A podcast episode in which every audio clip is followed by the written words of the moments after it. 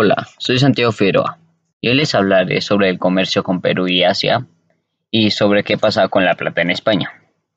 Empezaremos por el comercio con Perú y Asia, ya que las actividades comerciales eran y son de las cosas más importantes porque abren las puertas a diferentes productos. ¿Sabías que los españoles querían controlar todo el comercio por el Antártico? Y que por eso los hispanoamericanos tuvieron que buscar diferentes formas de comerciar ya fuera por colonias españolas o con extranjeros. Pero con el tiempo se dieron cuenta de que entre Nueva España, Perú y Filipinas, o mejor conocido como el Pacífico, podían hacer un intercambio comercial, y en 1570 empezó el comercio entre Acapulco y Manila. En el siglo XVII, España exporta productos manufacturados y de lujo a Perú por Nueva España. También importaban plata, mercurio y vino, y Nueva España les vendía los productos orientales a Perú a cambio de plata. Pero era un comercio tan grande que salió de su control, y los españoles decidieron acabar los tratados entre Perú con Nueva España y Filipinas porque tenían miedo a perder el control sobre ellos. Aparte, limitaban los productos que llegaban de Manila, y sin embargo, esto no los detuvo por completo ya que idearon diferentes maneras para hacer sus tratados. Y en el siglo XVIII, Veracruz mantuvo el comercio con Venezuela.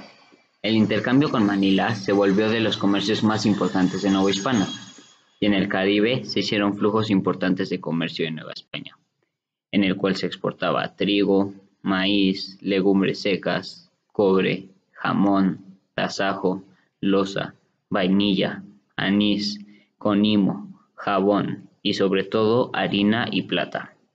Pero también importaban cera, café y aceite de coco de Cuba, palo de tinte de Campeche y costales, sacos, hilos de Genequen y sal de Yucatán.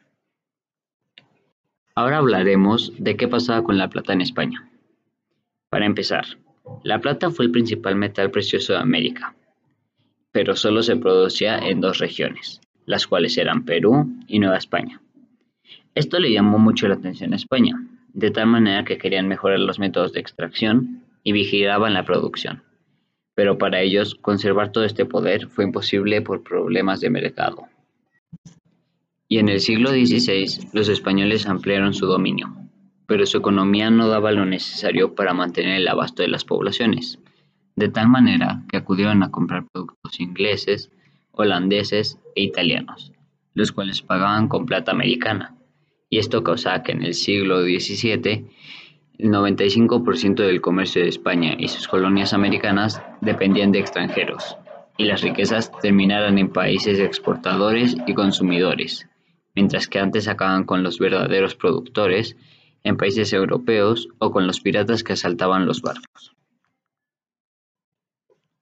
Con la plata que España conseguía, ellos financiaban sus guerras, pagaban sus deudas, ayudaban al desarrollo del capitalismo y también causó el alza de los precios en Europa, el cual afectó a los más pobres. Y la plata de Nueva España se utilizaba para pagar los gastos de defensas del Imperio Español, ya que Holanda, Inglaterra y Francia obligaban a España a mantener estos puntos militares. Espero les haya gustado y hayan aprendido y nos vemos en el próximo episodio.